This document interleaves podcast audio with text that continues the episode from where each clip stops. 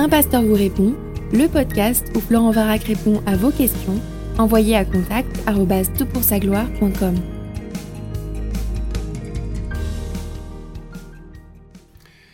La question qui nous préoccupe est une reprise de la question précédente que je traite en deux étapes parce qu'elle est assez complète en fait, dans ses implications elle est assez complexe. Donc je reprends, hello, je me posais une question et j'aurais bien voulu la poser à Florent, mais je vais faire comme tout le monde en écrivant un mail. Je n'ai pas réussi à trouver d'article ni de podcast qui répondent à cette interrogation que voici. Je lisais 1 Samuel chapitre 15, au verset 11, Dieu parle en disant je me repens d'avoir établi Saül pour roi, car il se détourne de moi, et il n'observe point mes paroles. Samuel fut irrité, et il cria à l'Éternel toute la nuit. Au verset 29, Samuel répond à Saül au sujet de Dieu, Celui qui est la force d'Israël ne ment pas, et ne se repent pas, car il n'est pas un homme pour se repentir. Puis au verset 35, Samuel n'alla plus voir Saül jusqu'au jour de sa mort, car Samuel pleurait sur Saül, parce que l'Éternel se repentait d'avoir établi euh, Saül roi d'Israël. Je crois fermement que les Écritures s'expliquent par un choix de traduction ou par le contexte. Je comprends la repentance par le fait de regretter sincèrement et de changer de direction, mais dans ce cas-là, le mot hébreu utilisé dans chacun de ces versets est le même pour parler de repentance, Naham. Samuel dit Dieu ne se repent, Naham, point, et il n'est pas un homme pour se repentir, Naham, et plus loin, on lit que Dieu se repent, Naham. Comment expliquer cela? Merci d'avance pour ta réponse. Alors on a parcouru euh, dans le premier podcast quelques considérations. Je suis conscient que c'est pas évident hein, de répondre succinctement et clairement à des questions complexes comme ça, mais en gros et de manière synthétique, les décrets de Dieu, euh, comme par exemple j'établis Saül comme roi, s'accompagnent parfois de conditions implicites, tant qu'il m'est fidèle. On sait que pour David, c'était différent, c'est exprimé de façon différente. Deuxièmement, Dieu sait très bien ce qui se passera, et dans ce, dans ce cas précis, l'infidélité de Saül, mais il nous enseigne en cela que notre relation est dynamique. Les moyens de ces décrets comprennent notre participation, et les deux sont compatibles et en tension. Dieu accomplit toujours une volonté décrétée de toute éternité, mais qui passe dans certains domaines par nos prières, nos décisions, notre euh, témoignage, etc.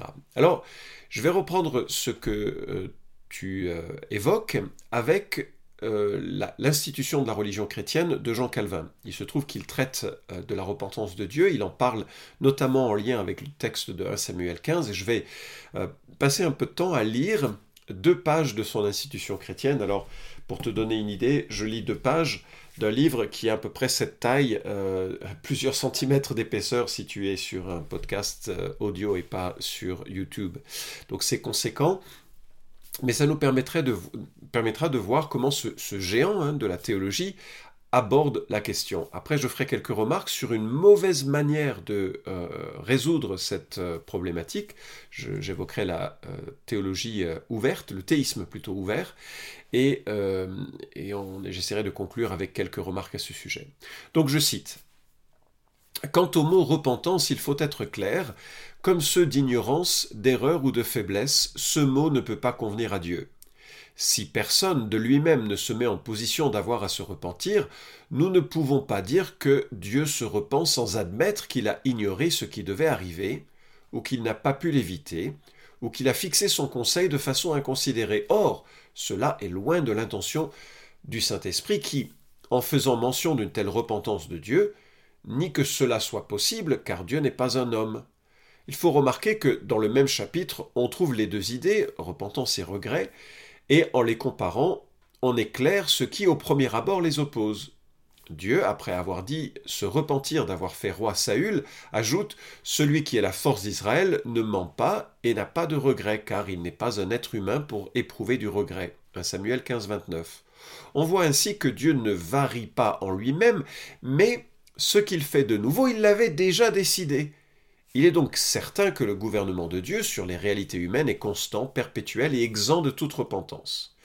Et un peu plus loin, que signifie ce mot repentance demandera-t-on? Je réponds qu'il est à interpréter de la même manière que les autres termes qui nous décrivent Dieu humainement, car notre faiblesse est sans commune mesure avec la personne infinie de Dieu, la description qui nous en est faite doit s'accommoder à notre capacité pour que nous puissions comprendre. Or, Le moyen utilisé est que Dieu se présente à nous, non pas tel qu'il est en lui-même, mais tel que nous le percevons. Bien que Dieu soit immuable, il se dit en colère contre les pécheurs. En conséquence, quand nous comprenons que Dieu est en colère, nous ne devons pas imaginer qu'il y a quelque vive émotion en lui, mais comprendre que ce terme reflète notre sentiment face à la rigueur de son jugement, qui est celle d'une personne en colère.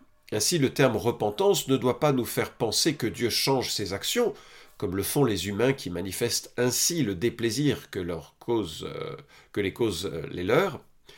Donc, comme tout changement parmi les hommes exprime la modification de ce qui n'était pas bien, cette rectification suggère l'idée de repentance. Voilà pourquoi le changement opéré par Dieu dans ses actions est signifié par le mot repentance, bien que son conseil ne soit pas modifié, car sa volonté et son sentiment n'ont pas changé. Ce que Dieu avait prévu, approuvé et décrété de toute éternité, s'exécute invariablement, même si une modification subite apparaît au regard des hommes. Fin de citation. C'est dans le livre 1, chapitre 17 de son institution. Alors, le langage est un petit peu ancien, même s'il a été mis au goût du jour, mais la grande idée, c'est que Dieu s'accommode de notre faiblesse et il montre, euh, il se montre sous les traits humains, c'est un anthropomorphisme pour pouvoir euh, nous donner un peu une idée de son intention et de son, euh, de son orientation. Et il ajoute que certains de ces décrets sont euh, notamment ces jugements sont associés de conditions, de clauses. Par exemple, Dieu va détruire Jéricho, mais on voit une femme, Rahab, qui, elle, a conscience euh, de la grâce possible de Dieu et la sollicite, elle en bénéficie. Ainsi, beaucoup de ces jugements, beaucoup de ces formulations ont des clauses implicites qui, que l'on peut saisir, que l'on doit saisir et qui ne font pas que Dieu change d'avis, mais que Dieu nous nous plaçons devant les d'autres aspects de Dieu, et ce sera un peu ma conclusion tout à l'heure. Alors, il y a une manière erronée de répondre à cette tension, que Dieu se repente, ou etc., qui est le théisme ouvert. Quand on fait une recherche sur Google sur le théisme ouvert, on tombe très vite sur un article de Bruno Sinotte qui est publié sur euh, Science et Foi. Science et Foi ne dit pas que c'est euh, sa position, c'est simplement sur son site que l'on trouve cette réflexion. Et voilà comment euh, ce pasteur définit le théisme ouvert. Dieu est omniscient et tout-puissant, et là je cite, hein, Or il décide volontairement de limiter, un, son omnipotence pour permettre une réelle contingence, et deux, son omniscience pour que le futur soit réellement ouvert selon les choix de l'homme. Si Dieu le décide ainsi, c'est à cause de son amour. C'est par amour qu'il choisit d'auto-limiter sa toute-puissance et son omniscience pour laisser une authentique liberté aux humains. Le théisme ouvert invite à délaisser l'idée d'un Dieu parfait au sens de la philosophie grecque, intemporel, impassible et immuable, etc. Oui, Dieu a pu vivre l'omniscience et l'omnipotence dans le monde intemporel, mais il choisit maintenant volontairement de s'adapter à sa création dans le monde temporel. Avec quelle vision euh, de Dieu le théisme ouvert nous laisse-t-il donc La solution proposée par John Sanders dans son livre The God Who Risks est, appelée l'omniscience dynamique. Dieu connaît tout le passé, le présent et le futur potentiel. Il anticipe tout ce qui peut arriver de contingent selon le libre choix des humains. Il est donc tout-puissant dans les limites qu'il donne à sa toute-puissance. Il est omniscient dans les limites de ce qui existe. Le futur n'est pas encore réel. Fin de citation. Donc pour lui, euh, Dieu a choisi de limiter sa connaissance de l'avenir et donc il est constamment en interaction avec le présent. Il nomme Saül, il ne sait pas ce qui va se passer, mince Saül se détourne de lui, ah, il change d'avis, et c'est comme ça que l'on peut expliquer que Dieu se repentent. Alors les défenseurs de cette mouvance, en plus du pasteur que j'ai cité, euh, nous trouvons Rice, Pinnock, Boyd, Sanders et bien d'autres. Et, donc euh, cette idée que euh, Dieu soit immuable, souverain, impassible, ce serait une idée plutôt grecque et qu'il ne faudrait pas l'imposer au Dieu de la Bible. Le problème du théisme ouvert, c'est qu'il élimine en réalité un immense nombre euh, de textes qui abordent la souveraineté de Dieu. Bruce Ware, dans son livre Their God is too small, leur Dieu est trop petit, dit ceci. Il n'y a pas moins de neuf sections distinctes en Ésaïe 40 à 48, répétées de différentes manières, mais clairement pour relever le même objectif, le Dieu véritable et vivant, contrairement au faux Dieu imposteur, se reconnaît comme le Dieu véritable parce que lui seul peut annoncer avec exactitude ce que le futur sera. Et les euh, sections qu'il cite sont en Ésaïe 41, 42, 43, 44, 2 fois 45, 46, 48, deux fois. Alors tu pourras lire donc de 41 à 48 en Ésaïe pour te faire une idée que Dieu se présente comme celui qui annonce et réalise l'avenir, contrairement au faux Dieu. Et bien sûr, ça a du sens quand on lit l'Écriture, on réalise que sur les 66 livres qui euh, composent la Bible, nous avons un grand nombre de prophéties qui sont euh, explicites, parfois sur euh, le Messie, parfois sur un événement qui concerne les nations. Ce ne serait pas possible si Dieu choisissait de restreindre sa connaissance de l'avenir et encore plus de s'impliquer dans le, choix des humains. Il serait impossible de prévoir la crucifixion, par exemple, de Jésus-Christ si Dieu était euh, dans le schéma proposé par le théisme ouvert. Euh, Ésaïe 48 dit Dès longtemps j'ai annoncé les événements du début, c'est sorti de ma bouche et je les ai fait entendre. Soudain j'ai agi et ils se sont accomplis. Verset 5, je t'ai annoncé dès longtemps euh, ces événements, je te les ai fait, entendre, pardon, afin qu'ils arrivent, afin que tu ne dises pas, c'est mon idole qui les a faits, c'est ma statue ou mon image de métal fondu qui les a ordonnés. Tu entends? Considère tout cela. On ne va pas répondre complètement à ces arguments ou à ces réflexions du théisme ouvert, mais la notion d'un Dieu qui ne sache pas l'avenir est totalement étrangère à euh, l'écriture. En fait, c'est vraiment une notion qui, euh, qui, est celle des idoles, qui ne savent rien de l'avenir. Ce n'est pas une notion euh, que nous trouvons dans l'écriture. Alors comment essayer d'articuler cette tension avec un Dieu qui se repent? On a déjà vu cette perspective un peu d'anthropomorphisme.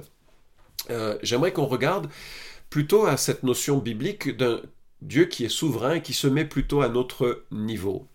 Euh, je cite ici Wayne Grudem au sujet des décrets de Dieu, et il dit voilà, ce sont les plans éternels de Dieu par lesquels, avant la création du monde, il a déterminé de faire advenir tout ce qui se produit. Et tu, te souviens peut-être que dans le podcast précédent, j'ai évoqué Ephésiens chapitre 1, qui est probablement le, texte le plus explicite, hein, je, crois que c'est le verset 10 et 11, si mes souvenirs sont bons, sur le dessein bienveillant que Dieu euh, se propose d'accomplir. C'est singulier, il y a toute une série d'articulations, il y a une orientation dans la pensée de Dieu.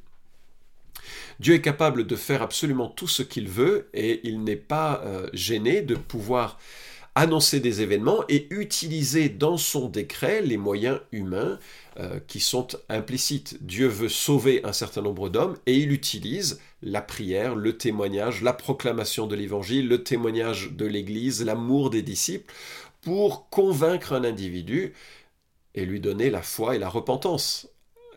En même temps, l'individu vraiment exprime sa foi et vraiment se repent. Les deux sont compatibles. Euh, dans cette compréhension, euh, on, doit réfléchir à ce que ça veut dire cette immutabilité de Dieu, c'est-à-dire le fait qu'il ne change pas ou euh, le fait que Dieu soit immuable. Alors, MacArthur et Mehu, dans leur théologie systématique, la définissent ainsi. L'immutabilité ne signifie pas que Dieu est statique ou inerte ni que Dieu n'agit pas de façon différente selon les périodes ou qu'il ne connaît pas de vraies affections. Dieu est impassible, non dans le sens qu'il serait dénué de vrais sentiments, ou qu'il n'éprouverait pas d'affection, mais dans le sens que ses émotions sont actives et constituent des expressions délibérées de ses saintes dispositions et non pas, comme c'est souvent le cas des émotions humaines, des passions involontaires qui le domineraient. Une bonne façon de comprendre les changements apparents de Dieu dans l'Écriture consiste à considérer que Dieu se révèle lui-même dans ses rapports avec les humains. Ceux-ci ne perçoivent qu'un aspect de Dieu à la fois, Dieu ne change pas, mais les créatures, elles, changent et elles perçoivent les perfections et les actions de Dieu en fonction de l'état dans lequel elles se trouvent à ce moment-là. Les actions de Dieu n'impliquent donc pas un changement d'essence ou de dessein. Prenons un exemple. Quand il est dit que Dieu se repent ou change, l'Écriture emploie un langage anthropomorphique, des expressions figurées qui font comprendre à l'homme, à son niveau de compréhension, des changements de disposition ou d'aspect de la part de Dieu. En conséquence, les changements perçus chez Dieu se situent toujours dans le contexte de son omniscience et de sa volonté éternelle. Dieu n'est jamais surpris et dans l'obligation de s'adapter. Ils sont opérés en harmonie avec sa vérité et sa fiabilité. Euh, voir Samuel 15, 22. Tous ces actes qui pourraient être perçus comme des changements sont éternellement connus d'avance et prédéterminés. Fin de citation, page 179 de cet euh, ouvrage euh, important à avoir. Alors, peut-être une illustration qui te donnera un peu une, une, image de ce qui est dit de façon si docte au travers de ces citations. En fait, il faut se représenter un Dieu qui soit, à mon avis, profondément rempli d'émotions. Dieu le Père, Dieu le Fils, Dieu le Saint-Esprit, de toute éternité, s'aiment avec toute la joie qui découle de l'amour. Ils sont intensément joyeux. D'ailleurs, il est question du Dieu bienheureux dans l'Écriture. Il y a une joie profonde. En même temps, il y a une détestation profonde du mal et de ses conséquences. Dieu est vraiment en colère contre le péché. Vraiment. Constamment. Dieu est anti-mal. Et donc on a des émotions qui pour nous seraient contradictoires, mais qui sont pleinement vécues dans la personne de Dieu de façon différente de nous. Et on pourrait se les représenter comme une sorte de cercle à 360 degrés avec des rayons qui partent dans une direction. Euh, et il y a des, rayons qui sont des rayons de joie, qui sont des rayons d'amour, qui sont des rayons de satisfaction. Et puis il y a d'autres rayons qui sont des rayons de colère, de jugement, etc. Dieu ne change pas, mais nous, on tourne autour du cercle. Enfin, les humains sont euh, autour du cercle en quelque sorte. Et l'homme, dans son péché par nature et dans son péché par son comportement, est face à la colère de Dieu et à son jugement.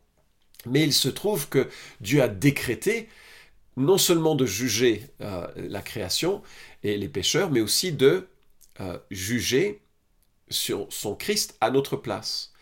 Et donc lorsqu'une personne, par la foi en le sacrifice de Jésus-Christ pour son péché, se repent, naît de nouveau donc, et se repent, exprime sa foi et sa joie de réaliser que Dieu a pris sa place à la croix, c'est comme s'il se déplaçait autour de Dieu pour rejoindre le pôle amour, acceptation, bienveillance, etc.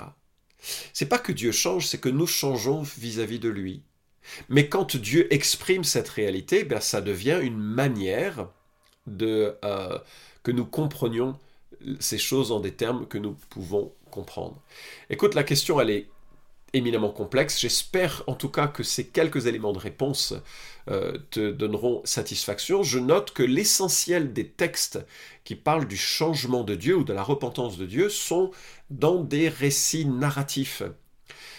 Or, dire que ce sont des récits euh, narratifs, c'est montrer que dans un texte narratif, Dieu est dans un schéma relationnel il intervient en fonction de ce qui se passe parce qu'il est vraiment dans une relation dynamique, ou plutôt nous sommes dans une relation dynamique avec Dieu. Les textes prophétiques, et le Nouveau Testament notamment, présentent les choses de façon un petit peu, plus un peu différente parce que euh, on, y voit plus un éclairage de ce qui se passe. Et là, nous voyons formuler de façon plus euh, solide la souveraineté de Dieu dans l'ensemble des actes euh, qui concernent sa, création. J'espère que ça répond à ta question. En tout cas, merci de l'avoir posée parce qu'elle nous plonge dans la grandeur de Dieu et j'espère que ça suscite l'émerveillement, même si on doit reconnaître qu'il y a dans la personne de Dieu suffisamment de grandeur que ça puisse occuper toute l'éternité d'adoration, de réflexion, de prière, d'interrogation. Et je me réjouis déjà de toutes les lumières que nous avons, mais de toutes les lumières aussi que nous aurons lorsque enfin nous serons face à lui dans la gloire et que nous pourrons commencer à découvrir qui il est, toujours plus tout au long de l'éternité. Vous pouvez suivre cette chronique hebdomadaire Un pasteur vous répond sur SoundCloud, iTunes et Stitcher Retrouvez les questions déjà traitées sur toutpoursagloire.com. Si vous aimez ce podcast, merci de le partager sur les réseaux sociaux et de laisser une note sur iTunes. À la semaine prochaine!